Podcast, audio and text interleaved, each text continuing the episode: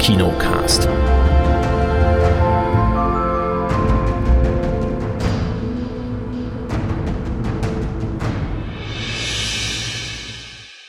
Hallo und herzlich willkommen zum neuen Kinocast hier, Episode Nummer, äh, jetzt hätte ich beinahe 1142 gesagt, aber das ist unsere Sneak mittlerweile bei den Innenstadtkinos. Ja, wir beim Kinocast sind bei Nummer 744, wenn ich da richtig mitgezählt habe. Und ich begrüße natürlich den Chris. Hallo Chris. Einen wunderschönen guten Tag. Hallo. Hallo, hallo. Ja. Hallo. heute haben wir nicht nur das Thema, wie googelt man, wir machen den Internetführerschein alle zusammen bei der Volkshochschule. so ein Arsch. Das heißt aber auch, wir vergessen wieder die Hälfte, ne? Ja, ebenfalls, ebenfalls. Sondern wir sprechen auch über Filme. Wir hatten nämlich einen Film über Mallorca, yay! Und wir reden jetzt yay. hier nicht von Tom Gerhardt äh, auf Mallorca äh, am Ballermann 6, sondern die Insel der Zitronenblüten, was irgendwie eine etwas falsche Übersetzung des Originaltitels ist. Wir sind ja alle. Nur dezent. Ja, wir können ja alle sehr gut Spanisch, ne? Hola und so. Donde es una zapateria? Ähm, ja, äh, aber. Ich übersetze ganz kurz, äh, mein Vibrator hat keine Batterien mehr. Nee, heißt, wo ist das Schuhgeschäft? das sagst du. Ja. Naja, jedenfalls. Also Insel der Zitronenblüten hatten wir. Worum es da ging, da kommen wir jetzt später dazu. Dann natürlich den Sneak-Tipp für den kommenden Montag, also für morgen. Wer das jetzt schnell hört hier, der kann da vielleicht schon sehen, ob sich vielleicht. Oh, es lohnt sich eigentlich immer in die Sneak Preview zu gehen, aber ob es sich vielleicht besonders lohnt oder ob ihr vielleicht noch andere Tipps habt. Dann haben wir auch noch im Kino endlich mal gesehen Black Panther Wakanda ja, Forever. Ja. ja, ganz kurz sagen, was das für ein logistischer Act ist hier mit, mit Kind, mit, mit Kleinkind und alles und das trotzdem zu organisieren und trotz Arbeiten und trotz blablabla. Ich bin stolz darauf, dass wir es geschafft haben. Ich weiß gar nicht, wovon du redest. Ich kann, kann mich da überhaupt nicht reinversetzen in so ein ja. Thema. ja, das, weil du es vergessen hast in deinem Alter. Ist ja, ja genau. Das ist ja Altersdemenz. Die kommt dann, es wird sehr hilfreich ab einem bestimmten Alter. nee, ich weiß genau, was du meinst da. Das ist schon, ich bin da auch sehr froh, dass ich eine, eine ganz liebe Frau habe, die, die mir da sehr viel abgenommen hat, dass ich da bestimmte Sachen noch weitermachen konnte. Auch ja, als, ich hätte jetzt gerade ja, fast gesagt, ja. das kann ich, ähm, das, das habe ich, das geht mir genauso. Aber das hätte dann geklungen, als ob ich die gleiche Frau hätte. Also. ach so. Ja, gerade in der Anfangsphase, wenn das Baby noch klein ist, da ist natürlich alles ganz chaotisch. Und gerade beim ersten, ich kann mich da noch dunkel erinnern, viele, viele Jahre ist es her. da, ähm, da schwankte man so zwischen Überforderung und sonst was, ja. Na gut, also Black Panther, Wakanda Forever. Ich habe einen Rezensionsfilm bekommen, äh, der kam jetzt sehr kurzfristig, also der kam gestern an, aber weil ich so geil drauf war, habe ich den gleich geguckt. Google Hupf Geschwader, nämlich der neue Film mit Sebastian Betzel hier aus der Eberhofer-Reihe. Und musste ich mir gleich reinziehen. Chris werde ich das auch noch geben. Mal gucken. Er ist ja nicht ganz so der Fan, glaube ich. Mal gucken, ob er es noch schafft irgendwann, aber vielleicht auch nicht. Ist egal. Oh ja. Ähm, er hat aber dafür noch ein paar andere Filme. Ich sehe hier Contra. Ich weiß, der läuft auf Sky. Ich habe ihn mir schon aufgenommen. Richtig. Will ich ihn auf jeden Fall auch noch schauen. Ähm, Generation beziehungsunfähig. Ja, okay. Mal sehen, was das Mit ist. Frederik Lau. ah, der war das. Und Luise Heyer. Ich habe noch einen Film geschaut, den hatte mir der Fabi empfohlen in der Sneak. oder uns empfohlen, nämlich Troll auf Netflix. Und er hat ihn mir angepriesen wie, guck das mal, das ist so wie Godzilla okay, da hat er mich ja sofort gehabt. Ne? Und, ja, hat er mich äh, richtig verarscht. nö, nö, hat schon so gewisse Anleihen, ja. Ich habe eine neue Serie angefangen auf Disney Plus, The Patient, mit ähm, Steve Carell von The Office, ähm, einer, einer neuen Serie. Worum es geht später. Ich berichte von einem Musikfestival, würde ich es mal nennen. Eigentlich war es getitelt als Konzert, aber es war eigentlich ein Festival. Es sind nämlich vier Bands aufgetreten hier in Esslingen, äh, regionale Bands. Ähm, und ja, ich, ich sage noch was zum Adventskalender. Und dann gibt es natürlich noch Musiktipps. Oh Mensch, wir haben so viel. Ob wir heute noch zum Mittagessen kommen, ich weiß es nicht. wir machen einfach, wir, wir führen wieder ein mit unserer äh, schönen Rubrik hier, äh, ein Film in einer Minute. ja, wollen wir da die Insel der Zitronenblüten? ähm, nee, ich glaube, den müssen wir schon mal ein bisschen. Das war ja unsere Sneak Preview, ist ja quasi der Hauptfilm dieser Sendung. Also bei äh, Die Insel der Zitronenblüten, also eigentlich heißt es ja äh, Limonenkuchen mit, mit Mohn, glaube ich, äh, im Original. Pan de Limon con semillas de Amapola. Amapola. Ich weiß nicht, ob jemand Spanisch Ich habe nur Allmann verstanden, irgendwas mit das. Ja, aber ich glaube, das heißt so viel wie Zitronenkuchen. Zitronenkuchen mit Mohn. Und darum geht es ja auch in dem Film, denn Wir sehen erst eine junge Frau, ich glaube Anna heißt sie. Sie ist im Ausland tätig, in, in, im Senegal und ist dort so als Ärztin tätig und kümmert sich um Frauen, die äh, Kinder bekommen und irgendwie verstoßen wurden und dann irgendwie die Kinder gebären oder misshandelt wurden oder sowas. Und sie haben da so eine, so eine Station vom, ich glaube, Ärzte ohne Grenzen oder was das ist. Und ja, da ist sie nun tätig und äh, sie bekommt eines Tages mal die Mitteilung, ähm, dass sie geerbt hat. Besser gesagt, nicht nur sie, sondern auch ihre Schwester. Beide haben ein, ein, ein Haus geerbt in ihrer Heimatstadt äh, auf Mallorca. Und es ist ähm, nicht nur ein Haus, sondern da ist unten drin eine Bäckerei. Und erstmal fragen sich die, fragt sie sich und natürlich auch die Schwester so, was, was die damit überhaupt zu tun haben mit dieser Bäckerei, weil irgendwie kennen sie da niemanden weiter. Und dann beschließen sie oder beschließt sie aus dem Senegal oder sie muss halt auch nach Mallorca mal reisen, um die ganzen schriftlichen Sachen in Angriff zu nehmen. Äh, und da unten im Senegal hat sie sich auch so ein bisschen, sie hat eine Beziehung mit einem anderen Arzt, der ist schon ein Stückchen jünger als sie und sie will aber eigentlich nie was, was richtig Festes haben ähm, ja, so eine lockere Beziehung, aber sie haben sehr viel Spaß miteinander und so. Und er macht. Er meint Sex. Ja, muss ja aussprechen hier. Ja. Wäre wär ich gleich ganz rot hier. ähm, ja, er macht ihren Heiratsantrag und sie lehnt aber ab, weil sie sagt, nee, ihr gefällt das eigentlich so ein bisschen casual, wie es gerade so ist und sie will da eigentlich nichts Festes. So, jetzt reist sie zurück nach Ach nee, vorher noch, genau, sie behandelt eine. Es sind sehr viele, sehr viele Themen in diesem Film, die da aufgemacht werden, ja.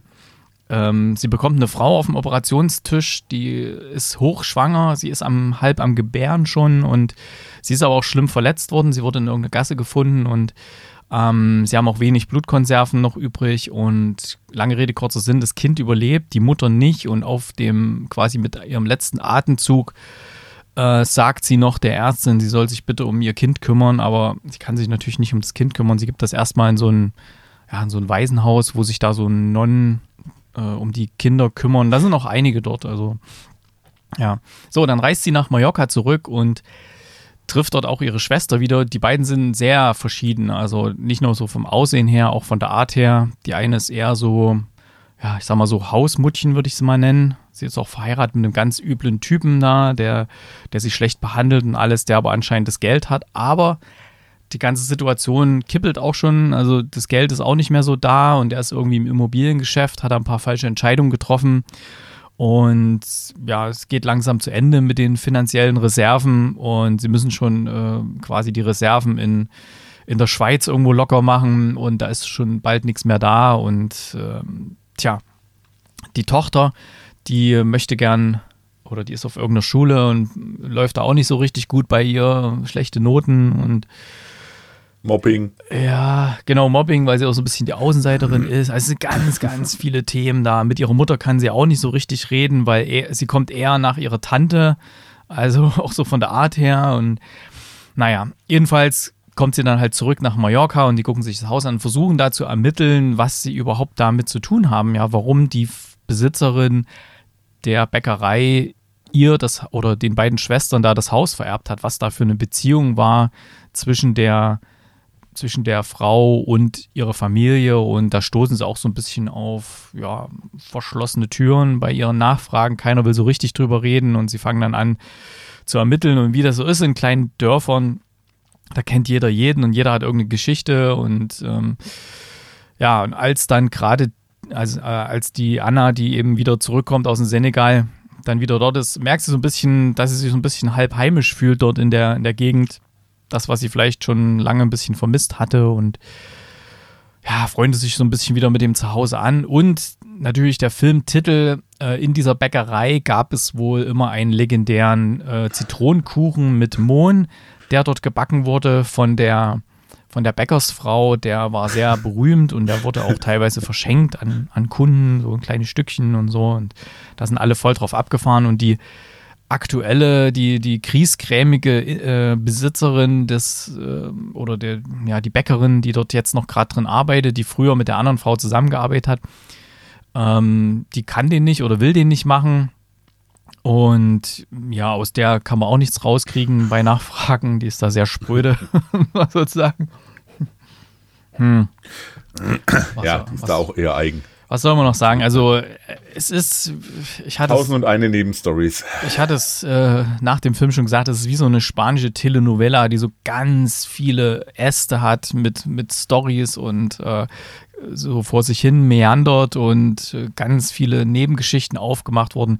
Große Gefühle, es wird viel geheult, es wird äh, sich in den Arm genommen, es wird äh, gestritten, geschrien und äh, also wirklich typisch Telenovela, würde ich sagen. Also da, da gab ja, schon. Da kam früher manchmal ähm, auf dem ARD gab es eine Serie, die hieß Hey Dad, die kam 15.03 Uhr oder so, ne? Da kamen irgendwie noch kurze Nachrichten vorher. Und davor kam immer so eine spanische Telenovela, da habe ich mal immer mal so zehn Minuten noch laufen lassen, wo ich eingeschaltet habe. Damals war noch nichts mit Videorekorder und so, da musstest du pünktlich einschalten, wenn du was gucken wolltest. Ähm, und da war auch immer so Riesengeheule und, und, und überdramatisiert und ja, dann immer so ganz hingekünstelte Aussprachen und so. ja, war ein bisschen an, anstrengend. Kann man, kann man glaube ich, genau so sagen. Also es war ein bisschen arg anstrengend. Also für mich war es ultra anstrengend, äh, weil ich keinen Zugang zu den Personen gefunden habe. Ich fand die alle so fürchterlich langweilig porträtiert, so äh, ja einfach farblos und ich habe die ganze Zeit überhaupt nicht so ganz gerafft, so okay, was wollen sie denn jetzt? Wo, wo, wo will dieser Film mit uns hin? Was hat dieser Film vor? Ähm, ist, ist das jetzt äh, ist, ist das jetzt eine Liebesgeschichte? Ist es jetzt eine Homecoming-Story? Ist es jetzt eine äh, Reise in die Vergangenheit, um, um da was aus. Und es ist so von allem etwas. Es ist wie, ähm, wie, wie die ganz viele Zutaten für einen äh, Zitronenkuchen, der allerdings nicht so schmecken sollte, oder nicht so schmeckt, wie er schmecken sollte. Das war jetzt sehr bildlich, glaube ich, gesprochen, oder? Also, ja. Kann, kannst du mir da folgen, ja? Wobei ja, ich habe ja mal im Lebensmittelbereich gelernt und gearbeitet. Ich weiß nicht, ob ich das gutheißen kann, was da passiert ist in dem Film. Ja, das kann ich auch nicht gutheißen. Ohne das jetzt mal zu spoilern. Der, der, einzige, der einzige Dreh in dem Film, der dann, ähm, der, der schon am Horizont sichtbar war, sag ich mal. Äh, naja, ach nee, das war irgendwie Ging auch sehr lang, also mit zwei Stunden, wenn man das vielleicht ein bisschen kürzer gefasst hätte. Aber ich sehe gerade, das basiert ja auf einem Roman. Und dieser Roman hier, der hat wirklich, also der ist bei Amazon gelistet mit, naja, fast fünf Sternen. Also der, der vierte Stern ist so ein ganz kleines bisschen weiß, ne? Also 367 Bewertungen und so.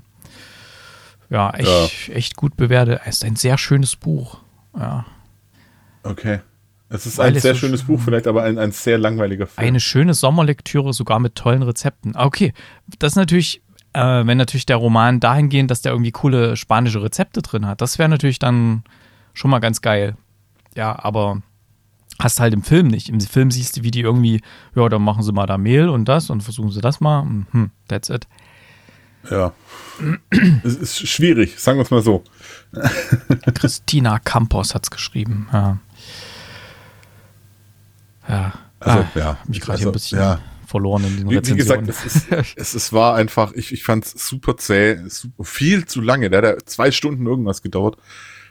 Viel, viel, viel zu lange. Für das, was er an Substanz hatte und Geschichte hatte, war er, ja, hm, zu, zu zäh, zu, ja, es gibt bestimmt Leute, die da gerne reinrennen, die vielleicht auch das Buch gelesen haben und sagen, oh, wie schön ist das.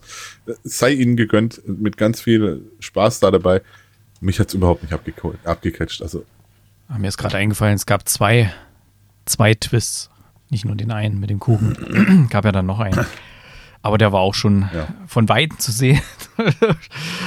der war jetzt nicht gerade subtil aufgebaut. Ähm, tja, der startet übrigens am 29. Dezember im Kino ich weiß nicht, ob das so ein Winterfilm ist, den man sich da im Kino anguckt, oder ob das nicht eher was wäre, sag mal, für die, ja, für so Sommer, Sommernächte. Ich weiß, Sommer, Sommernachtskino gibt es da manchmal hier in Stuttgart auch, wo die so einen Leinwand mhm. im Freien aufbauen und so. Wenn du dann in so einem, in so einem Sonnenstuhl liegst und da äh, bei in einer lauen Sommernacht so einen schönen Film guckst, das mag ja gehen. Da musste er nicht so genau aufpassen, aber ich weiß nicht, Montagabend im Winter im Kino, puh, war irgendwie nichts. Ja. hm. nicht, nicht, so, nicht so meins. Also, wie gesagt, nicht, nicht so meins. Mein, meins auch nicht. Deswegen von mir vier Punkte, von dir? Drei Punkte müsste ich ihm gegeben haben. Ja. Einfach und weil. Unsere Skala geht bis zehn. Also vier von zehn oder drei von zehn. Nur mal nicht, dass jemand denkt, oh ja, ist ja fast fünf Punkte, ist ja gut. Nee, also, ähm, also eine sehr eingeschränkte Empfehlung und hast du einen Blick in die Gruppe, wie da so die, das Verhältnis ungefähr ist? Ähm, tatsächlich äh, bin ich der, oder sind wir die, wo mit am schlechtesten bewertet haben. Es ist dann, spielt sich ab zwischen drei und sieben. Zehn. Also es. Es hat sogar jemand zehn. Das habe ich gesehen. Nee, hat niemand. Hä? Nein, nein, nein, hat niemand. Niemand hat zehn. Echt nicht? Das, ja, nee, dieses, dieses 1%, weil Facebook rechnet das ja als neu. Das heißt, das 1% ist quasi das Ausgleichprozent für die anderen, damit man bei 33 Prozent nicht auf 33,3 so. geht. Deswegen machen die eine geraden nee, Zahlen. Als, als ich meine, meine Stimme abgegeben habe, war ein Vote drin mit 10 Punkten. Den habe ich gesehen. Ah, also ist nicht mehr da. Ist nicht mehr da. okay. Der ist, der ist nicht mehr da. Hat sich jemand nochmal umentschieden oder so? ja. ja, also drei bis sieben. Bei aber drei haben sogar mehrere Leute abgestimmt. Sehe ich hier. Ja. Ich habe auch ein trauriges Smiley gegeben. Ich kann ihn nicht wirklich weiterempfehlen. Also ich wüsste nicht wem. Das ist einfach, ne. So, so ein bisschen Rosamunde Pilcher, Romans TV oder äh, Sonntagabend 2015 ZDF, da kommen auch immer solche Schmachtfetzen. Ähm, ja, aber jetzt so Kino extra reingehen, hm, ich weiß nicht. Da haben wir, glaube ich, ein paar bessere Empfehlungen für euch, aber erstmal gucken wir gleich, wenn wir die Seite mal aufhaben, was denn so eventuell morgen drankommen könnte. Wie lautet denn da der Tipp? Äh, howdy. Ganz kurz und einfach der Tipp für die Sneak dann äh, 1143 ist einfach nur Howdy. Hm. Und da habe ich eigentlich braucht jetzt gar keiner mehr mittippen oder so, weil ich hab's erraten einfach, sag ich jetzt mal so wie es ist. äh, es kommt der Film Rache auf Texanisch. Das ist ein schwarzhumoriger Thriller, ähm, der eben in Texas spielt und ähm, warte mal, hier ist gerade gar keine Beschreibung zu dem Film. Irgendwo hatte ich eine Beschreibung gelesen, die klang eigentlich ganz cool. Und ja, wäre ganz cool, wenn der kommt. Mal sehen. Startet am ja. 19.01. übrigens im, im Kino regulär. Mal sehen. Also, wenn ihr den sehen wollt, Vengeance heißt der im Original. Um, ein Rache-Thriller mit ein paar humoristischen Einlagen. Das ist vielleicht, glaube ich, mal was, was ganz Nettes so in der Sneak. 107 Minuten und auch keine zwei Stunden, also ein bisschen weniger. ja. Na, toll. Okay, wir waren ja noch mal. toll. Wir waren ja noch mal im Kino. Black Panther, Wakanda Forever. Magst du mal ein bisschen zusammenfassen? Wakanda Forever. Jetzt muss ich mir mal überlegen. Also, es war. Ähm, Avatar. Unter Wasser. War, nein, nein, nein, nein, nein, nein. Wir sind natürlich äh, in Wakanda und das Problem ist ja, dass der Hauptdarsteller äh, Chad Boseman, Boswick, Bos, Boswick, Boswick? Boseman? Bos, Boseman. Ich, ich glaube, Boswick war es, ja. Nee, Boseman. Boseman? Bos Boswick ist ein anderer, Chad, Chadwick Boseman. Ah, okay, genau. ja, stimmt jetzt. Ähm, der Hauptdarsteller von, von Black Panther ist ja leider äh, verstorben. Und man hatte ja trotzdem den Film in der Pipeline und deswegen hat man ähm, dann umgeschwenkt, hat äh, vieles neu gemacht, vieles umgeschrieben, vieles anders gemacht und so entstand jetzt eben Black Panther 2, Wakanda Forever, Wakanda über alles.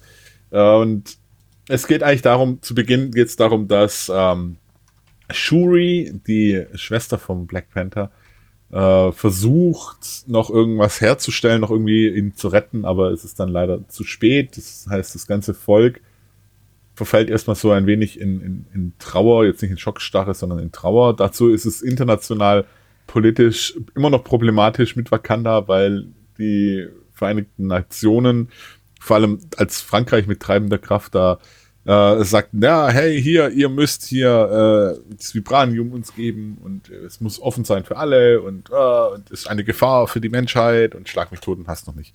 Also viel politischer Krampf und Kampf äh, der dann darin mündet, dass äh, auf einer Suche nach eben diesem Material, auf, einem, auf einer Expedition auch nach diesem Material, äh, ein, ein, ein Schiff angegriffen wird von, ähm, blauen Menschen, von, von blauen Gestalten, äh, die aus dem Wasser kommen. Ähnlichkeiten sind rein zufällig.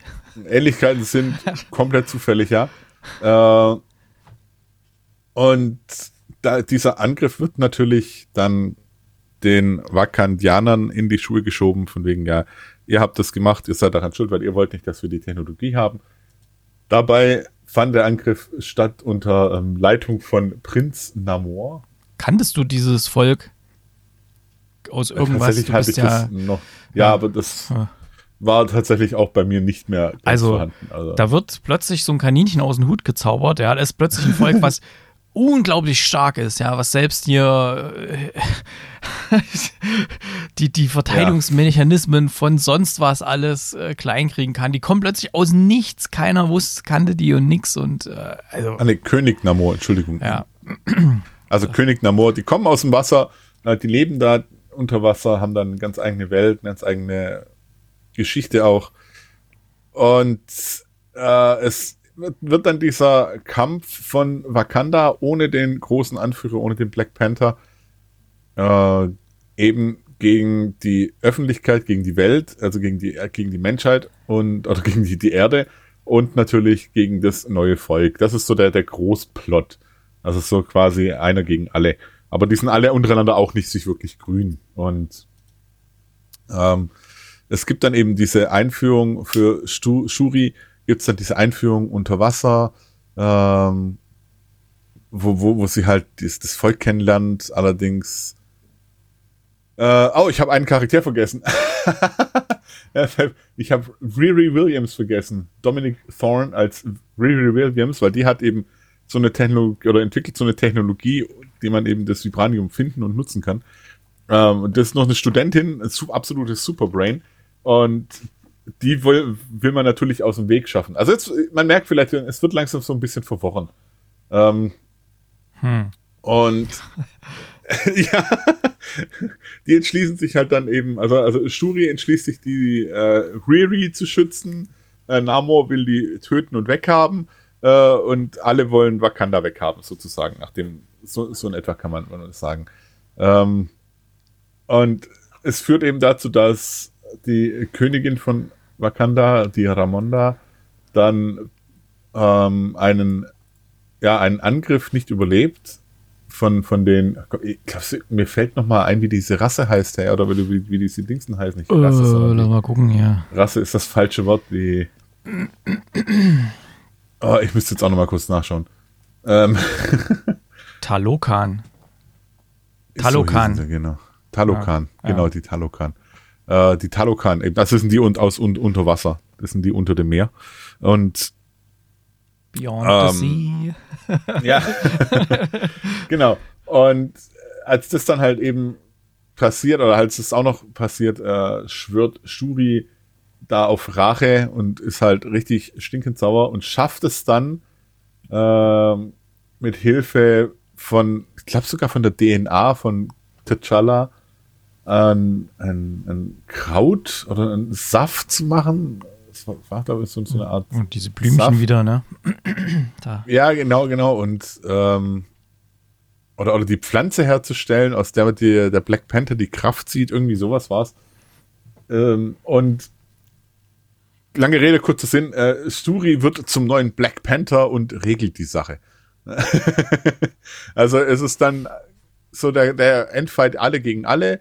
Äh, Martin Freeman spielt auch noch mit als Agent Everest K. Ross. Ähm, den darf man nicht vergessen. Julia Louis Dreyfus spielt mit als die Chefin von Martin Freeman. Ähm, Gibt dann noch ja, diese Entführungsgeschichte. Wenn dann welche von den Talokan entführt und dann gibt es Beef zwischen den beiden, zwischen Wakanda und Talokan. Das ist dann. Ja, ja, das habe ich ja gesagt, dass es zwischen den Beef gibt ja auch, die, auch die wegen Riesen, dem. Die beiden starken Mächte dann gegeneinander kämpfen. Ja. Ja, genau. Also die, die, die Macht von über dem Meer und die Macht unter dem Meer, ähm, die prallen halt eben, eben aufeinander in einem epischen Kampf auch. Hm. Äh, wo dann allerdings auch sehr schnell klar wird, wer wie, ähm, wer, wer sich mehr mit dem Gegner auseinandersetzt, um die Schwächen zu finden und wer mehr auf seine äh, Stärke baut, die man auch überhalb des Meeres hat. So, habe ich irgendwas Wichtiges vergessen? Also es gab noch so viel mehr, aber ich glaube, da war jetzt nichts Wichtiges, was du vergessen hast oder so. Ich glaube, die Grundstory ist da. Was ich halt einerseits ganz, ganz nett fand oder interessant fand, sagen wir so, mm, war eben das Thema, äh, Black Panther war ja eigentlich im Kino und damals ein Riesenerfolg auch, weil sich die ganze Black Community da wiedergefunden hat ähm, in dem Thema und äh, da wurden halt eben nicht mehr nur weiße Superhelden gezeigt oder mal hier mal ein schwarzer Superheld irgendwie mal durch Zufall mal am Rande, sondern wirklich, da ging es jetzt nur darum und da wurden auch viele ja, kulturelle Themen mit aufgegriffen und dass sie jetzt hier versucht haben, noch das Ganze, die Mexikaner alle noch mit ins Boot zu nehmen, fand ich einerseits ganz, ganz gut, wenn es gut gemacht worden wäre. Ähm, es war für mich aber irgendwie nur so ein Aufhänger, so nach, ja, wir versuchen die auch mal mit ins Boot reinzuholen, irgendwie. Und dass er dann eben diese, diesen billigen Taschenspielertrick da einfach so ein, so ein Volk, was unglaublich starkes, Riesentechnologie hat. Keiner auf der Erde, niemand hat die bis jetzt gesehen, gehört, irgendwas. Die haben sich so gut versteckt die ganzen Jahre. Das wirkt für mich nach so einem ganz billigen Drehbuchkniff, äh, um da irgendwie denen einen ebenbürtigen Gegner zu geben, ja. Ich meine, du hättest die Wahl gehabt, entweder dass ein bekanntes Volk äh, irgendwas erfindet, was jetzt plötzlich stark wird und dann Beef angefangen wird, aber wäre halt schwierig gewesen in dem Gesamtkanon, aber dann zieht man halt einfach hier so ein Kaninchen aus dem Hut. Hm, schwierig. Ja, das, auch die Art und Weise. Genau. Also mit Unterwasser. Nee, das, das, finde ich immer richtig. Also es war halt hm. so, ähm, wo, wo finden wir äh, eben eben die passende Person oder wo finden wir einen würdigen Gegner und dann sucht man halt unterm Meer. Also ja. ich weiß auch nicht. Also, ich fand das, fand das sehr, sehr schwierig. Ich, ich kann auch ehrlich gesagt mit solchen Drehs, also ich konnte auch mit Aquaman nichts anfangen, also dieses ganze Unterwasser. Ah, ich weiß nicht, ich, das ist nicht so mein, mein Ding da, wenn da irgendwelche, weil ich sag mal so, wenn das irgendwie gefühlt über, also nicht, nicht im Wasser, sondern in der normalen Welt, in der, unter, in der Luft, an der, an der Erde, auf der Erde irgendwo spielt oder so, hat das für mich immer noch so einen gewissen Realismus. Aber alles, was so wirklich unter Wasser ist, wo dann einfach die ohne, ohne Atemgeräte irgendwie da unterwegs sind, ah, das wirkt für mich so ein sehr märchenhaft alles und so. Es ist schon, da, da konnte ich auch bei Aquaman nichts anfangen und immer, wenn da irgendwas da spielt, außer findet Nemo, das ist ja, aber, aber hier. Hm. Ja, aber das ist genau, genau das ist der Punkt. Also ich bin ja bekennender Marvel-Fan ähm, und ich habe es jetzt nicht so gefeiert, wie manche das äh, hier wirklich ähm, ja dann auch, auch äh, ja abfeiern im Internet. Also mir hat tatsächlich mir, für mich war die Story einfach komplett überladen. Es war viel, viel, viel zu viel. Ähm, dann fand ich die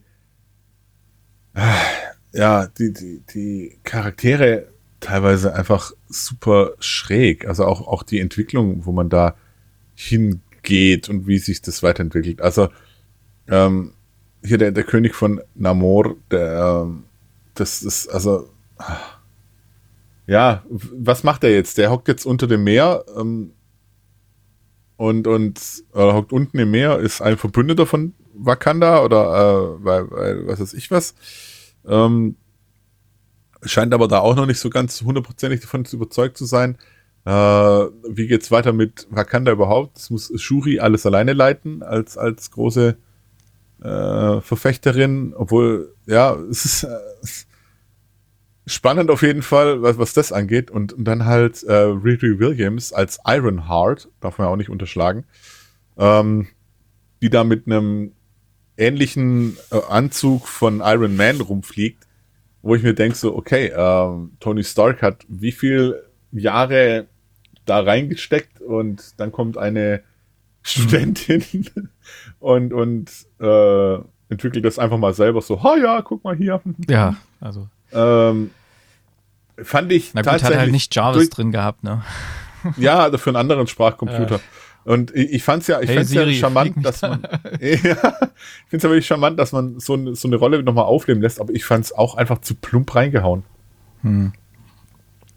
Ja, das, insgesamt, das, außer dem Teil am Anfang, also quasi vor, vor den Anfangscredits, äh, wo wirklich so die Trauer um den Gestorbenen und so weiter, wo das ein bisschen, das fand ich sehr, sehr gut geschrieben und gemacht.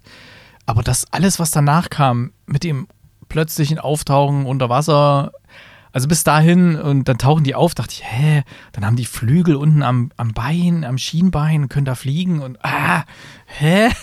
also ja, das ist so. Es war alles so weird und dann äh, so über Wasser atmen, indem man da so ein kleines Gefäß mit Wasser vorm Mund hat, ne? Und so, ja, hm. Also, das reicht ja nur auch nicht so wahnsinnig lange, ne? Ich meine. Ja, eben. Äh. Ach, das war alles so wenig durchdacht und ach, vom, vom Drehbuch her so zerfasert. Es wirkte fast, als hätten sie nachdem, äh, wie hieß er, Chadwick Boseman, nachdem der gestorben war äh, und irgendwie sie umplanen mussten, nun das ganze Ding, da haben sie irgendwie gesagt, okay, jetzt können wir das ursprüngliche Skript nicht mehr verwenden. Wir haben aber alles schon in die Wege geleitet, die Produktion. Jetzt nehmen wir halt das, was wir auch noch da haben und gucken mal, was wir daraus machen oder so. Ja. Ah, nee, es war weit entfernt von dem ersten Black Panther, der mir sehr gut gefallen hat. Und Richtig, ja, das ist das nächste. Also ich fand es halt auch, klar es, musste man was machen, klar musste man das irgendwie äh, ummodeln und schlag mich tot und hast noch nicht. Äh, aber trotzdem, es war so, ja, ich bin auch da wieder mal nicht ganz mit warm geworden. Bis hin zur Post-Credit-Scene, die ja relativ bäh war irgendwie.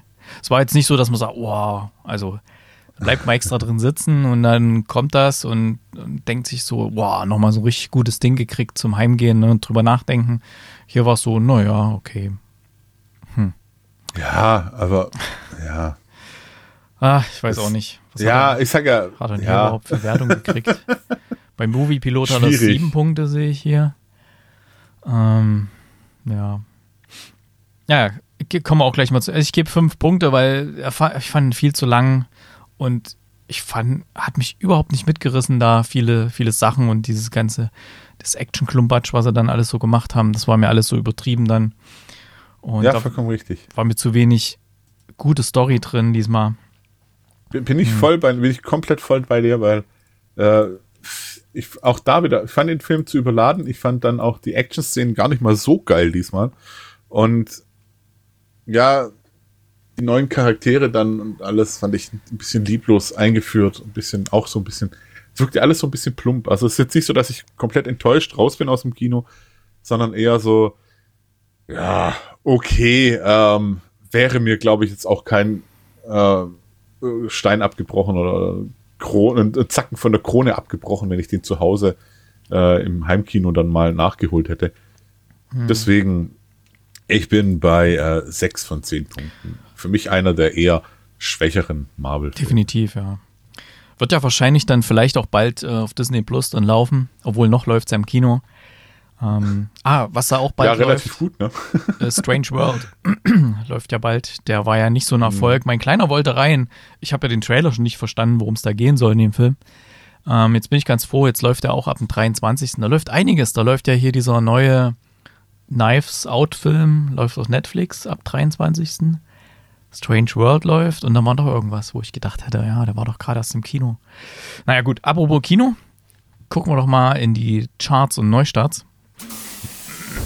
Kinocharts und Neustarts. Die Charts, diesmal von www.charts.de. Platz 5. The Menu für die geneigten Hörer, warum wir hier so, wir hatten vorher die Diskussion so, ich habe vergessen, wo ich die Charts letzte Woche rausgesucht habe. Dann durfte ich mir anhören, ich würde googeln wie ein Rentner. Ja, www.charts.de. Ich brauche Charts, äh, www.charts.de. Ich brauche Google. Ich habe äh, Google gefragt. Genau, ich google mal Google, ja. damit ich Google habe. Auf Platz Nummer 4, Neueinsteiger.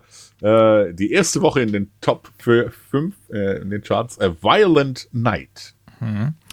Platz 3 immer noch Strange World in den deutschen Kinocharts. Wird ja wahrscheinlich dann bald verschwinden, wenn das jetzt auf Disney Plus kommt. Mhm, Obwohl, hat ja nicht jeder Disney Plus. Ja. ja. das ist richtig, aber trotzdem. Mhm. Äh, Platz Nummer 2, einfach mal was Schönes. Platz 1, haben wir gerade drüber gesprochen, äh, Black Panther Wakanda Forever. Steht da 9-11 dahinter? Wahrscheinlich, weil es ab 11.9. lief oder 9.11. oder? 9.11. Ach so, seit 9.11. Ja, seit 9.11. 9.11. Krass, sehr cool. Und was startet jetzt denn so schönes Neues? Oscars Kleid startet. Wir sind übrigens jetzt schon bei den Kinostarts am 22.12. Das heißt, äh, wenn ihr dann ins Kino geht und ihr denkt dann gerade so drüber nach, habe ich schon Weihnachtsgeschenk? Ja, dann geht mal schnell äh, am Tresen vorbei vom Kino und kauft mal so eine, gibt es meistens so eine Boxen, so Geschenkboxen, wo so Freitickets, also nicht Freitickets, aber wo man halt so Geschenktickets kaufen kann und so, ne? Könnt ihr gleich mal mitnehmen für eventuelle Kino, Kinofans, äh, die ihr noch beschenken müsst. Ne? Apropos, in den Innenstadtkinos gibt es jetzt wieder Zimtpopcorn. Und das werde ich mir jetzt Ja, morgen mal Mann. holen. das ist echt geil, das Zeug. Das gibt es nur Weihnachten. Ja.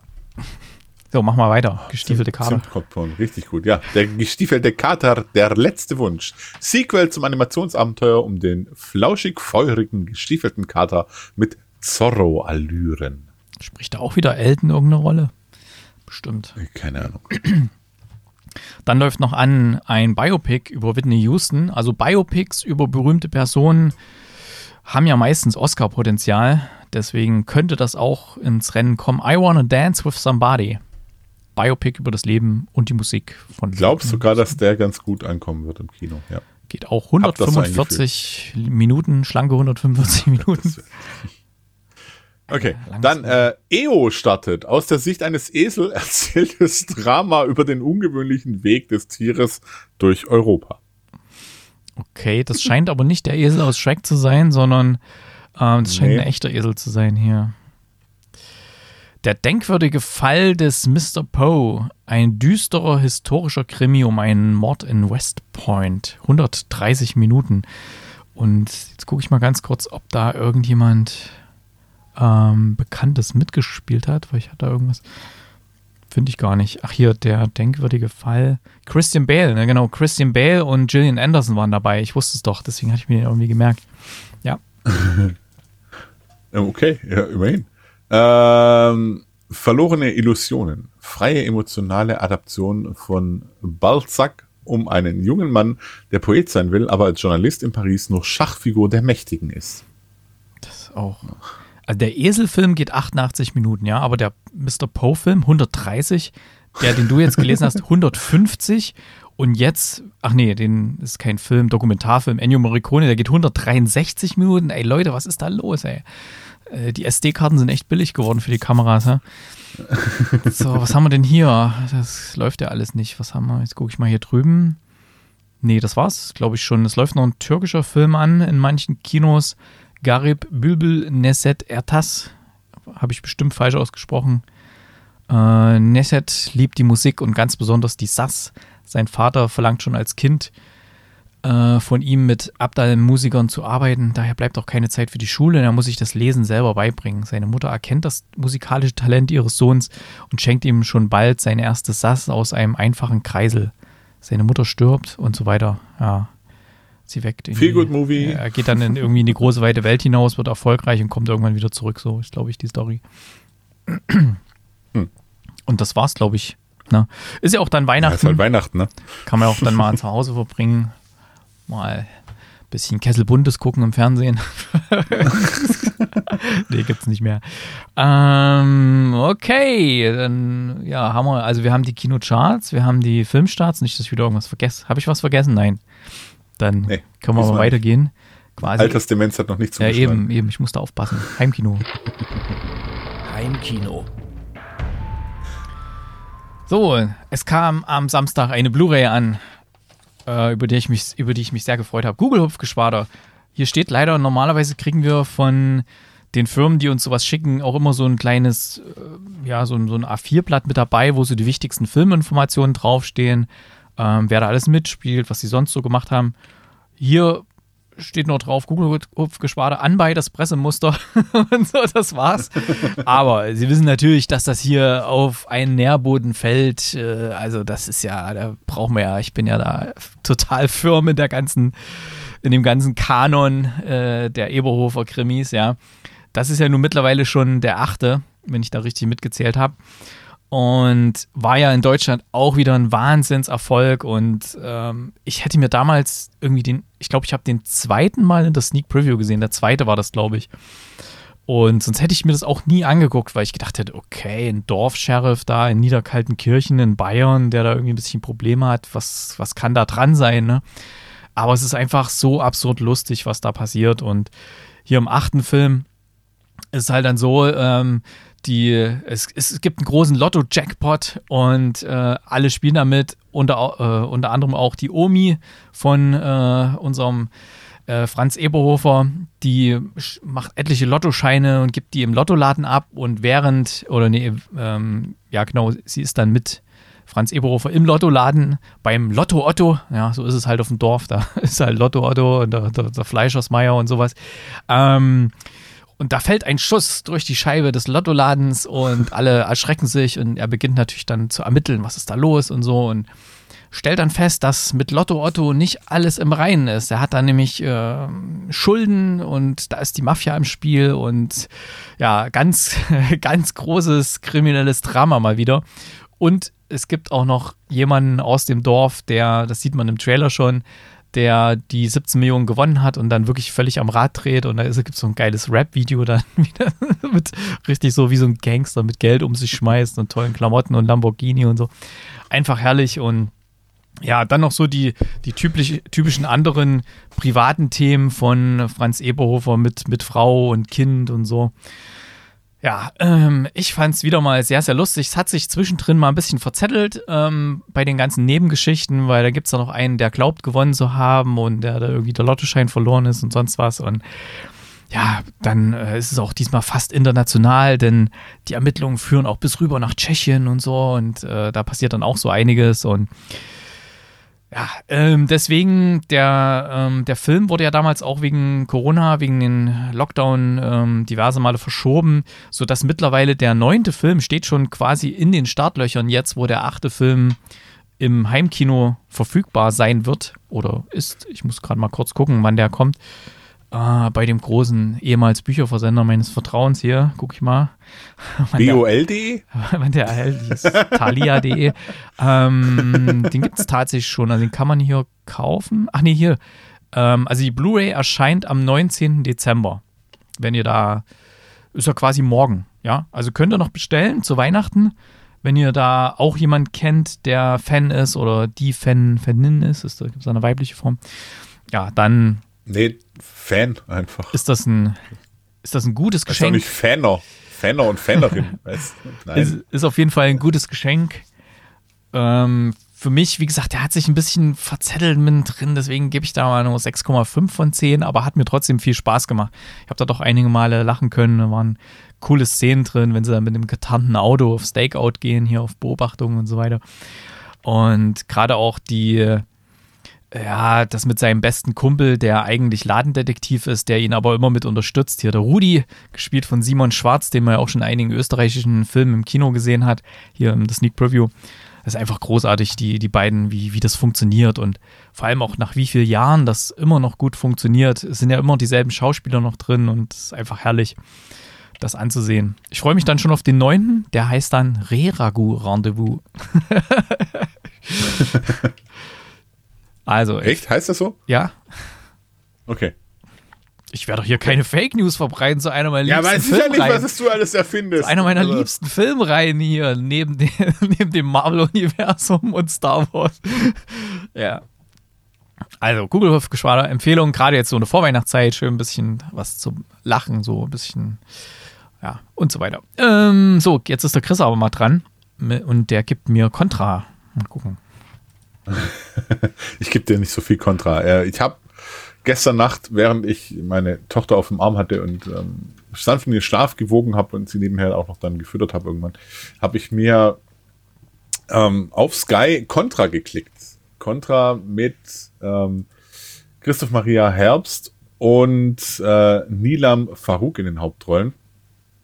Und in Contra, der übrigens eine sehr, sehr angenehme Länge hat von ich glaube, ungefähr 90 Minuten oder so. Also für den Erik auch ganz interessant. 103. Oder 103. Steht ja, hier. Okay. Ist trotzdem eine relativ ja, angenehme das Menge. Länge. Äh, es geht um die Studentin Naima, die am ersten Tag als Erstsemesterin zu spät zu ihrer Vorlesung kommt. Die Vorlesung ist bei Christoph Maria Herbst bei Professor Richard Pohl und der lässt sie voll auflaufen und auch äh, ja, er lässt sie nicht nur voll auflaufen, lässt sie richtig richtig rund laufen auf so eine sehr unangenehme, subtile Art und dabei wird, wird sie auch rassistisch von ihm beleidigt und alles und direkt in eine Schublade gesteckt. Und dann ergibt sich eben das Problem, dass sie natürlich komplett auch mit, mit was für ein blöder Wichser, Entschuldigung, äh, was für ein Arschloch und alles. Und dieser Vorfall allerdings dann Christoph Maria Herbst zum, zum, zum, zum, oh, wie heißt Präsidenten der, der Universität in Frankfurt, der Johann, der Goethe, Goethe-Universität, ist es das? keine Ahnung. Ich glaube, es ist die Goethe, äh, ist auch egal. Uni Universität ja. Frankfurt. Ich, ich, ich gucke mal nochmal her, nebenher. Ähm, dass er dorthin zitiert wird, weil es halt nicht der erste Vorfall mit ihm ist. Und Goethe, Goethe-Uni. Äh, und, und deswegen wird ihm mehr oder weniger die Pistole auf die Brust gesetzt nach dem Motto, hey, pass auf, wir haben diesen Debattierclub, den es bei uns gibt und das ist sehr hoch angesehen, gerade für junge Anwälte oder Anwältinnen, was halt auch Naima werden möchte. Und ähm, du nimmst dir jetzt unter deine Fittiche, du bringst dir ein bisschen was bei, vielleicht können wir da noch was abfedern, bevor sie dich hier rausschmeißen, bevor du deinen Lehrstuhl und alles verlierst. Und äh, er findet die Idee nicht so ganz gut, sie findet die Idee komplett bescheuert, weil sie mit dem Typ einfach gar nichts zu tun haben. Und haha, wer hätte es gedacht, die beiden raufen sich irgendwie zusammen und schreiben eine kleine eigene Erfolgsgeschichte, wobei er ihr verheimlicht, warum er es macht und äh, ihr erst später klar wird, dass sie es nicht für ihn macht und für niemanden sonst, sondern nur für sich macht. Es wird auch immer wieder beleuchtet, der Hintergrund von Na Naima, also sie kommt, wenn ich es richtig verstanden habe, aus Marokko. Äh, und lebt mit Mutter und, und Bruder da in, in der Dingsen, in, in, in zum, auch so, ja, zum Mehrfachhaus, wo dann einfach, einfach, äh, Mehrfamilienhaus oder halt so, so ein riesen Wohnblock einfach, wo halt versucht wird auch, okay, äh, wie, wie kriegen wir einen deutschen Pass oder kriegen wir überhaupt einen, weil sie haben bisher nur eine Aufenthaltsgenehmigung und, und, und. Also dieses, diese Seite wird deutlich beleuchtet, auch mit ihrem Jugendfreund Mohammed schon, Mo, der Taxifahrer ist und der dann auch die große Kartoffelparty schmeißt, weil er kriegt seinen Pass und da kommen sich die beiden auch immer näher und ah, es entschließt, entsteht noch so eine kleine Liebesgeschichte nebenbei. Äh, es gibt dann noch Hintergrund natürlich auch zum, äh, zum, zum Professor Pohl, warum er auch so ein bisschen so ein, ja, eher kühles Arschloch eigentlich ist. Und beide tun sich unglaublich gut. Beide tauen mehr und mehr miteinander auf und freunden sich immer mehr an und wie gesagt, schreiben dann auch bis zum großen Knall, der wohl was sein wird, Erik. Der große Knall. Ja. Was wird wohl der große Knall sein? Er ist ihr Vater. Na. Klammer wird übertreiben. Nein, äh, sie findet raus, war, dass, dass er das ja nur gemacht hat, äh, um seinen Arsch zu retten. Ach so, ja. Ja. Basiert ja auf deswegen. dem französischen Film, ne? Echt? Äh, kann, kann sein. Warte mal, wie? Äh, hier steht's: äh, Die brillante Mademoiselle Nella. Genau. Okay. Wird der Universitätsprofessor ja. Daniel dazu verdonnert, eben jener Studentin Aushilfe in Sachen Redegewandtheit zu geben, die er zuvor schwer beleidigt hat. Ja. Ja. Ja, okay, das passt. Also ja, ähm, ist jetzt von, von, der, von der Story her ist es ja relativ schnell erzählt. Drehbuch kommt von Doron Wisotzki. Äh, Director war Sönke Wortmann.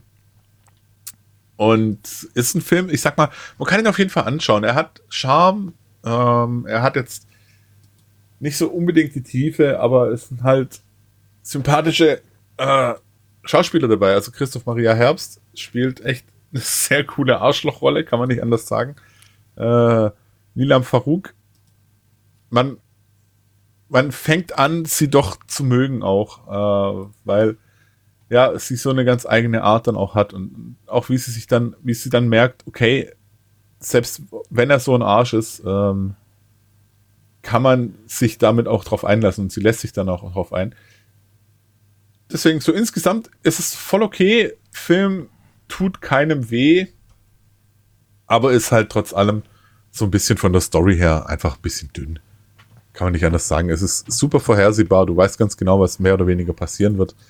Und das ist dann halt, wie ich finde, sehr, sehr schade. Also es gibt keinen so wirklichen Twist, keinen äh, Überraschungsmoment mehr, weil ja, alles schon mal irgendwie da gewesen, alles schon mal gesehen. Trotzdem, ich würde ihn dir, dir würde ich ihn auf jeden Fall empfehlen. Ich habe mitbekommen, du hast ihn ja auch schon. Äh, ja, ich wollte ihn, wollt ihn sowieso oder, sehen, ja. Gedingsten, ja. Also auf jeden Fall mal reinschauen, aber die Erwartungen nicht zu hoch hängen. Von mir 6,5 von 10 Punkten. Ja, das ist ja auch in Ordnung. Ja. Da gucke ich auch mal rein. Und wenn mir jemand gute Empfehlungen gibt, dann gucke ich, guck ich das auch. so zum Beispiel der, der Fabi, gemeinsamer Freund von uns, der immer mit in die Sneak Preview geht. Schöne Grüße, falls du das hier hörst. Ähm, hatte einen Film empfohlen, Troll auf Netflix. und jetzt die große Frage, hat er dich damit getrollt? Äh, nee, nicht so ganz. Also ich meine, alles, was er so genannt hat, äh, war, war jetzt nicht so zutreffend, aber also worum geht's denn? Also wir befinden uns in, ich glaube, Norwegen ist das, ja, Norwegen, norwegische Berge und so weiter. Würde passen auf jeden Fall. Und da gibt es Trollstiegen auch. Ach so, also, aber, bin da in den skandinavischen Ländern nicht ganz so satt. Ich war da schon, deswegen. Ja, ah, ich nicht. Ah, ich war eher so im Süden. ich mag es etwas wärmer lieber. ähm, jedenfalls, da gibt es wohl offensichtlich, ähnlich wie in Island, so die, von Island kenne ich das, da gibt es so diese, ähm, ja, dass quasi die Natur lebt, dass quasi Trolle gibt. Es gibt ja in Island sogar irgendwelche äh, dürfen zum Beispiel Wohnsiedlungen nicht gebaut werden, wenn da irgend so ein Stein ist, wo da irgendwelche Trolle leben sollen oder so, ist dann wie bei uns so ein denkmalgeschützter Ort oder es muss halt umgesiedelt werden. Da gibt es auch Trollbeauftragte oder, oder Elfenbeauftragte, glaube ich, nennen, sind das bei denen. Jedenfalls hier halt auch so, ist dieser Glaube an Trolle ist schon noch so ein bisschen verwurzelt in den, in den Köpfen der Leute. Und als dann eines Tages äh, passiert halt mal was, irgendwie wie so eine Art Erdbeben wird da detektiert äh, an diversen Sensoren. Und ja, irgendwann finden sie dann noch so Häuser, die einfach so in der Mitte durchgebrochen sind. Und sie forschen dann, machen da so eine, die Regierung macht da so eine Gruppe und sie holen eine Paläontologin dazu, ja, weil die natürlich sich nicht nur mit Dinosauriern auskennt, sondern irgendwie mit allem, was groß ist, ist da so wahrscheinlich die Leseart von ihrem Job. Ich weiß auch nicht.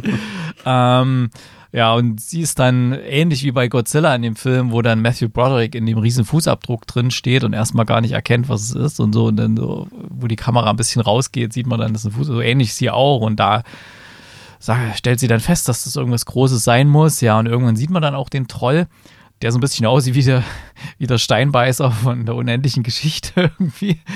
Und äh, ja, der rennt da halt so durch die Gegend und bewegt sich immer mehr auf Oslo zu und nichts hält ihn auf. Und das hat mich schon deutlich erinnert an, an Godzilla, so von der Art her. Ähm, er ist allerdings nicht so groß wie Godzilla und ähm, kann aber auch, also nicht, nichts hält ihn auf. Ja, er tapst dadurch alles durch und ähm, hat halt auch was gegen diverse Leute und da sind auch manchmal ziemlich blättrige und gorige Szenen drin, wenn es da irgendwelche Leute erwischt. Und öfters mal haben so diese, diese ganzen, ich nenne es mal Nebenfiguren, die da irgendwie versuchen, ihn aufzuhalten, die haben dann irgendwelche, ja, dummen Sprüche und One-Liner und irgendwas, so irgendwelche Filmreferenzen drin an andere Filme oder ja, Filmserien oder sowas ja, das ist ganz nett. Ist jetzt insgesamt nicht der große Wurf, aber ich habe ja eh immer so ein bisschen Hang zum Trash und das dahingehend fand ich das eigentlich ganz cool gemacht und gerade auch so für eine europäische Produktion, die Effekte waren schon geil. Also brauchst dich nicht verstecken. Also hätte ich nicht gedacht, dass sowas da aus Norwegen kommt und die Art, wie es inszeniert war, also ließ sich richtig gut gucken und dafür, dass es auf, äh, auf Netflix hier einfach mal so kostenlos erscheint, ne? ja, nicht schlecht. Ich glaube, in der Sneak wäre da auch gut gegangen. Hätten wir viel Spaß gehabt bei dem Film. und ähm, ich würde schon mal empfehlen, den da mal reinzuschauen auf ähm, Netflix. Wie gesagt, kostet ja nichts, wenn man es hat. Ähm, von mir allerdings nur so, ja, ich gebe mal, geb mal wohlwollende 5,5 Punkte. War ganz okay. ich habe Spaß gehabt, das ist ja das Wichtigste. Ist ja nichts Das tiefgründiges. das ist das Wichtigste, ja. Das ist das Wichtigste. Und er scheint jetzt nicht so äh, der Deep Movie zu sein. Um Gottes Willen, auf keinen Fall. Also der, Dieb geht er auf keinen Fall. Dann Okay. Ja, das ist schon mal gut. Ich habe auch noch einen dabei. schieß los. Peng. Generation beziehungsunfähig habe ich noch dabei und der ist relativ schnell erzählt. Der ist knackig, der dauert nämlich nur 84 Minuten. Äh, geht um Michael. Michael ist ehemaliger Buchautor und arbeitet jetzt in einer Influencer-Agentur. Michael, dargestellt von Frederik Lau, äh, lebt zusammen in der WG mit seinem Kumpel, ähm, ich glaube, ich weiß gar nicht, wie, wie er heißt in dem Film, aber ist auf jeden Fall äh, Tedros Teklebran, äh, also Teddy. Oh, Und Teddy, bester Mann. Und er ist äh, Fulltime-Single, möchte eigentlich keine Beziehung haben und äh, vögelt sich mehr oder weniger durch Köln, ist es, glaube ich, durch. Und lernt dann bei seiner Ex, also mal wieder bei seiner Ex vor der Tür steht, weil nach dem Motto so, ja, ähm, wie, wenn, wenn überhaupt nichts geht, wo geht man hin? Ja, dann geht man einfach zu seiner Ex. Und äh, dort lernt er in Ghost kennen, äh, Luise Heyer, die ganz ähnlich drauf gestrickt ist oder ganz ähnlich drauf ist. Also die trifft er zuvor schon in der, Tank, auf, in der Tankstelle, wo er Stracciatella Eis besorgen soll. Und das es, die letzte an, Packung an ist Shattered, oder? ein bisschen. ein bisschen, nur mit besseren Schauspielern. Ähm, und Entschuldigung. Vorsicht, in der ganzen Welt wird sie gelobt. Ja, ja, die ganze Welt, die ist übrigens demnächst wieder in dem Film, aber erzähl du erst mal weiter. Ja, ja, äh, danke. Ähm, ähm, und und äh, ja, es er, er entschließt sich halt die ganze Geschichte dann mehr oder weniger auch aufzuschreiben, äh, wie er da durch das Dating durchgeht und versucht und wie es halt so ist. Ähm, auch er verschießt sich dann in eben dies, diese Dame, die ihn dann erstmal ghostet, aber auch sie hegt so zarte Gefühle für ihn, aber keiner will es so wirklich wahrhaben, keiner will es zugeben. Deswegen heißt sie Ghost, weil sie alle ghostet, oder was? ja, genau. Ach so. Deswegen, hey, Erik ist so ein richtiger Fuchs, ey. Also er sieht, er sieht nicht so aus, aber er riecht so. Und, und ja, darum geht's. Das ist eigentlich kurz zusammengefasst. Und äh, ich glaube, du kannst dir schon ausmalen, wie diese Geschichte enden wird. Friede, Freude, Eierkuchen. Ja, so in etwa, genau. ähm, es ist halt, es ist nichts Besonderes. Es ist halt eine, eine, Ist auch mal Kleine, schön nette- Vorweihnachtszeit. Sehr schön. ja, es ist eine kleine, schöne Geschichte halt darüber, wie Dating heutzutage funktioniert oder wie es auch ist, wie sich das einfach alles gewandelt hat mit äh, Tinder und was weiß ich, was alles für, für Plattformen es gibt. Ich kenne mich da nicht so aus, da müssen wir mal Erik fragen, der kennt sich da eher aus. Ähm, Also unsere Plattform war damals finja.de mit Y. F-I-N-Y-A. Finja. Gibt's das Nee, noch? Okay. Warte mal. Habe ich noch nie von gehört, keine Ahnung. Also, Echt? Finja.de. kennt kenn Finja Gibt's nicht. noch? Ich kenne noch hier, Gibt's noch. ich kenne noch Quick. Quick war der Hammer. War damals nämlich für alle kostenlos. Damals, wo bei Parship und wie es alles hieß, da mussten die Männer mal was bezahlen und finja.de. Genau, da hatte mir damals ein Freund gesagt, hey, geh da mal hin und so. Und ähm, der, also ein gemeinsamer Freund, der auch die Katja kannte und der, Ah, der Rest ist Geschichte, genau, oder was? hat der Katja gesagt, die Katja war schon auf der Plattform, genau, und äh, ich habe mich dann Ah, da angemeldet an. und ja, Ach, das ist natürlich schön. Ja. Ja, natürlich, ja. finja.de. Wunderbar. Kann ich empfehlen. Ja, genau.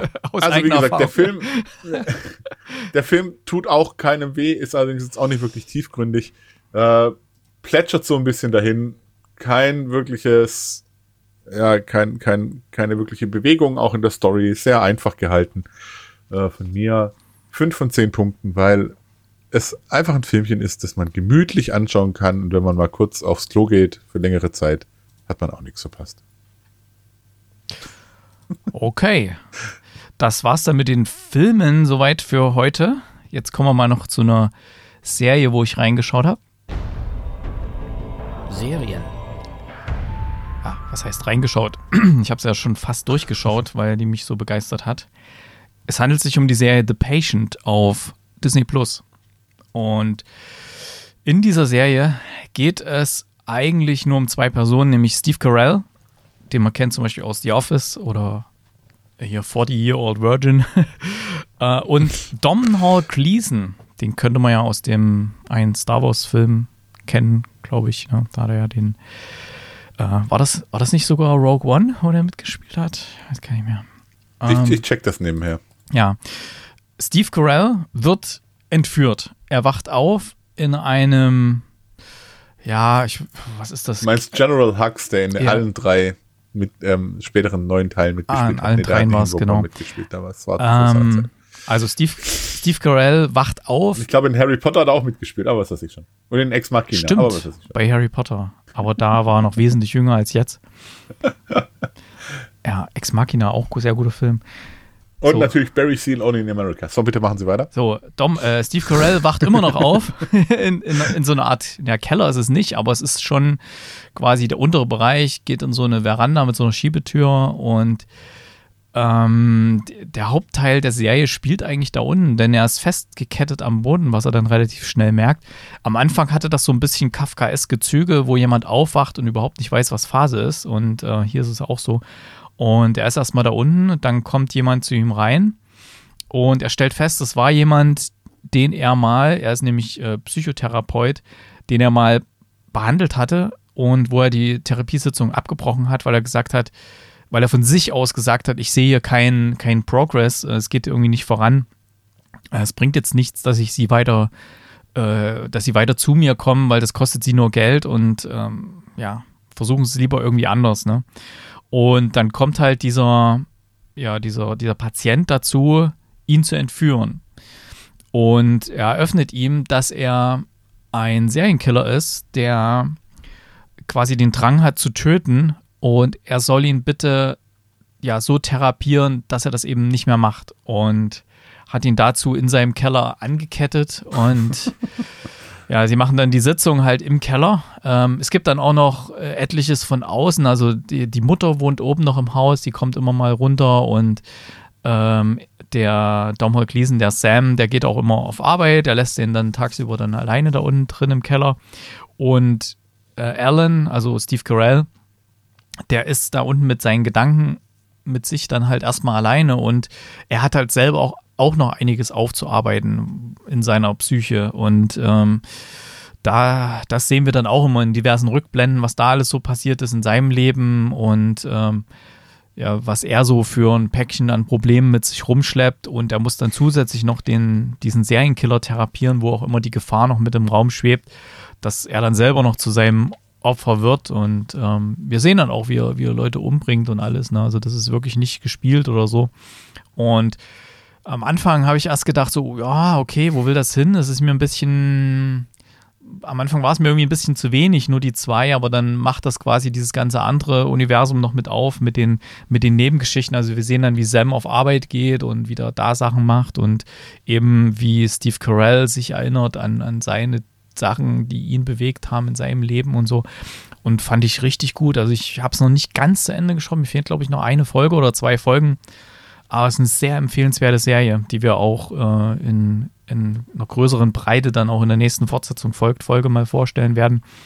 Und ich kann es nur mal empfehlen. Ist jetzt nicht gerade so ein Weihnachtsthema hier, ist aber sehr gut gespielt und ich denke mal, der wird auch bei den Golden Globes mit ins Rennen gehen, weil das richtig gut ist. Und ja, die Darsteller sowieso empfehlenswert. Also ich wiederhole es nochmal: Disney Plus, The Patient. Doch mal anschauen, mal klicken. Alright, so, mal für das Sonstige, da brauche ich hier mal irgendwie so ein, hm, was haben wir hier? Das. Ich war gestern mal, huch, hört gar nicht mehr auf. Ich war gestern mal auf ich einem, das ist voll im Griff hier. war gestern mal auf einem Konzert in Esslingen. Das heißt eigentlich, oder Eschlinge, Eschlinge sagt es, man doch. Esslinge. Es, Esslinge, ja. Esslinge. Im, wie ist das? Im Neckarforum, ja. Ähm, eigentlich war, habe ich gedacht, es ist ein Konzert, aber eigentlich war es eigentlich ein Festival, denn es waren tatsächlich vier Bands geladen. Und es ist nicht nur so, wenn ich auf ein Konzert gehe, da ist halt meistens die, der Hauptakt und dann irgendwie eine, eine Vorband, die zu 90 Prozent scheiße ist oder so, aber in 10 Prozent sind sie mal ganz gut. Ähm, Gibt es auch Beispiele, die ich mir gemerkt habe, die ich gut fand. Jedenfalls, hier waren es tatsächlich vier mehr oder weniger gleichberechtigte Bands. Es gab einen Headliner, Edwin Rosen, der auch hier, äh, die kamen übrigens alle hier aus der, aus der Nähe irgendwo, ne? Und ich kannte alle vorher nicht, also nur vom Namen her. Ähm, weil meine Tochter, ich musste mit meiner Tochter hin, weil die ist halt erst 17 und so und ähm, musste halt der Papa mal mit, dass sie auf das Konzert gehen kann, ja. Und das ist, ist ja, klingt ja schon immer ein bisschen weird und so. Wie, was macht man da so als ähm, und dann habe ich gesehen, dass die Bands berufen sich in ihrem Musikstil, ich lese mal kurz vor bei Edwin Rosen äh, aus der Wikipedia, Musikstil. Rosens Musik ist als eine Mischung aus New Wave, Synthpop, Postpunk mit deutschsprachigen Texten einzuordnen. Als musikalische Vorbilder und Einflüsse bezeichnet Rosen Joy Division, New Order, Blink 182, The Cure, Grauzone, Drangsal und Die Selektion. So, und die letzten beiden, Drangsal und Die Selektion, waren auch dabei bei diesem Festival. Ähm, und Joy Division, New Order, The Cure, Grauzone, pff, hat er mich gehabt. Also da habe ich auch reingehört. ähm, die Songs, die ich auf Spotify von ihm gehört habe, fand ich ja ganz, ganz okay. Aber live geht er richtig gut ab. Also, er ist zum einen grundsympathisch, der Typ der, also wir standen ja erst ein bisschen weiter hinten, wo die ganzen anderen Bands noch waren und so. Und, da stand er plötzlich dann bei uns in der Nähe und äh, meine Tochter hat ihn erkannt und so. Er war voll freundlich und so, hat mit Leuten geredet, kein bisschen Starlüren und so. Er war der Headliner, ne? Hat sich selber das Konzert mit angeguckt von den anderen. Und auch dann auf der Bühne, der hat wirklich die Massen im Griff gehabt. Es ist halt keine Band, es ist ein Mensch alleine mit E-Gitarre, mit Synthesizer und äh, Mikrofon, ja. Und genauso die, die, die erste äh, Künstlerin, die aufgetreten ist, Blanche Pio, spricht sich das, glaube ich, ähm, würde ich sagen, eine, eine, eine, eine Synth-Pop-Variante von Björk, also sehr, sehr düstere, melancholischer Gesang mit, mit Synthi äh, drunter. War wirklich nur sie, das Mikrofon und sie hat vorher immer den, das Soundbed gestartet und hat dann darauf gesungen. Ne? Fand ich auch sehr, sehr gut. Da gehört aber noch ein bisschen Produktionsaufwand. Wenn die mal jemand findet, der sich ein bisschen besser auskennt oder vielleicht jemanden, äh, ja, einen Synthesizer-Spieler oder so, einen Keyboard-Spieler mit auf die Bühne nimmt oder eine Spielerin, hat das Ganze ein bisschen mehr Dynamik auf der Bühne, ja. Ähm, Drangsal war eine, ich würde mal sagen, äh, Punk. Also sie sehen sich wahrscheinlich als Punks oder so, sind auch schon zusammen aufgetreten als Vorband von Kraftklub und Casper. Ähm, haben auch schon diverse Features gehabt bei, bei anderen bekannten Bands und Manager ist auch der, der Manager von den Goldenen Zitronen und so. Also da gibt es schon deutliche ähm, Punk-Referenzen und sie haben auch am Schluss äh, ein Cover gespielt von Rio Reiser, äh, König von Deutschland, haben dann teilweise König von Essling draus gemacht. So, das ging schon echt ab, ne? Also Drangsal. Äh, war insgesamt die letzte Band, haben wir dann nicht mehr gesehen, weil nach Edwin Rosen wollte dann meine Tochter irgendwie heim dann und äh, ähm, die wollte ich mir aber auf jeden Fall auch noch irgendwie mal reinziehen, denn die, die Selektion ähm, haben so von ihren Wurzeln und was sie so für Musik machen, klingt das so, als könnte es mir auch sehr gut gefallen. Also hier aus, aus Stuttgart auch. Und hier die Selektion, eine, eine Cold Wave Band aus Stuttgart. Ja. Finde ich sehr spannend. Also Einflüsse EBM, Synthpop, 80er Jahre, das ist ja genauso auch mein Ding hier mit Deepish Mode und wie sie alle heißen.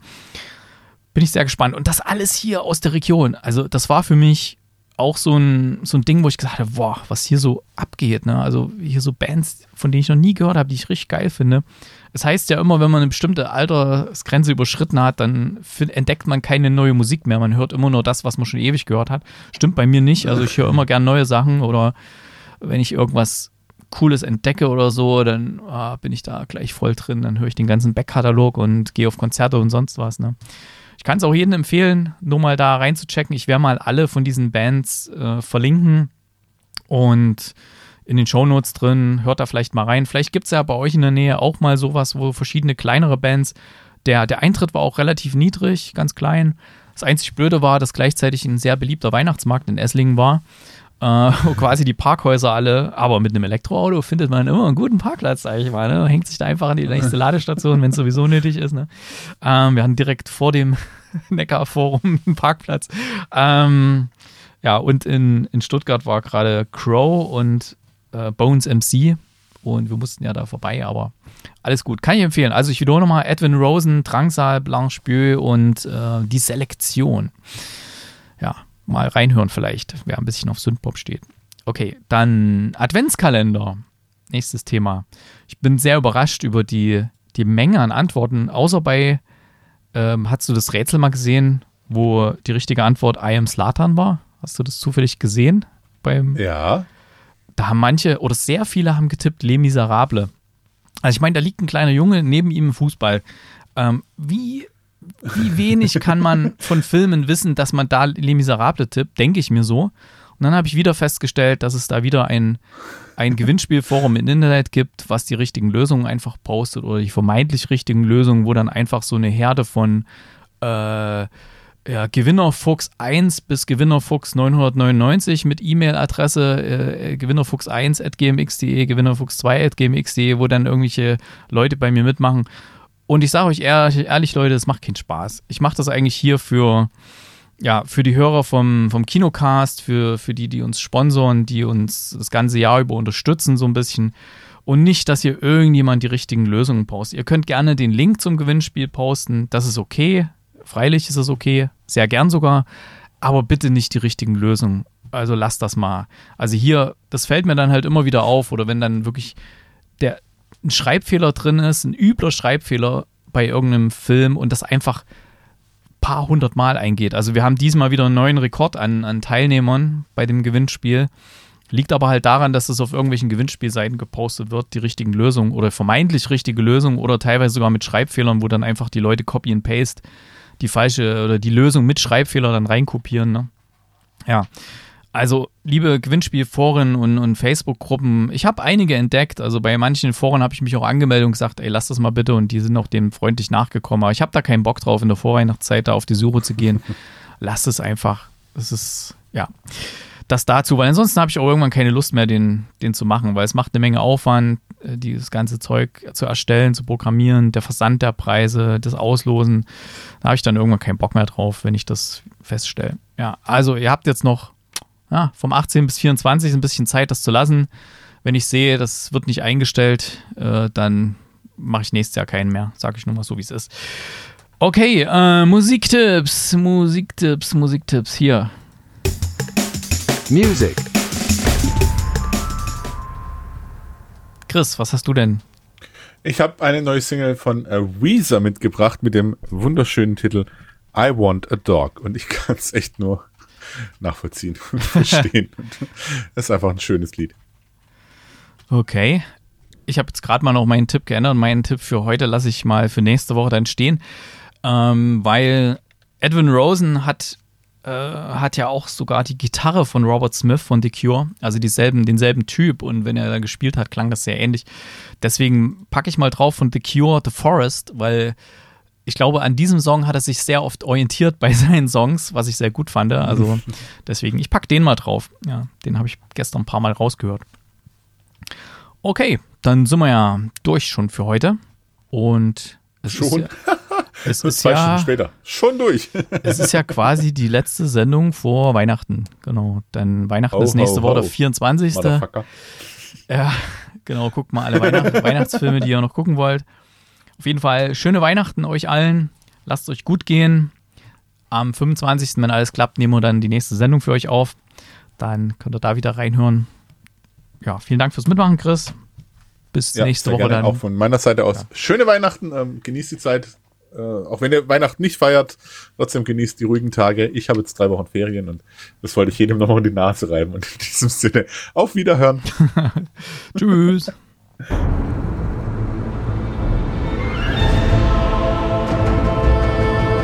Der Kinocast.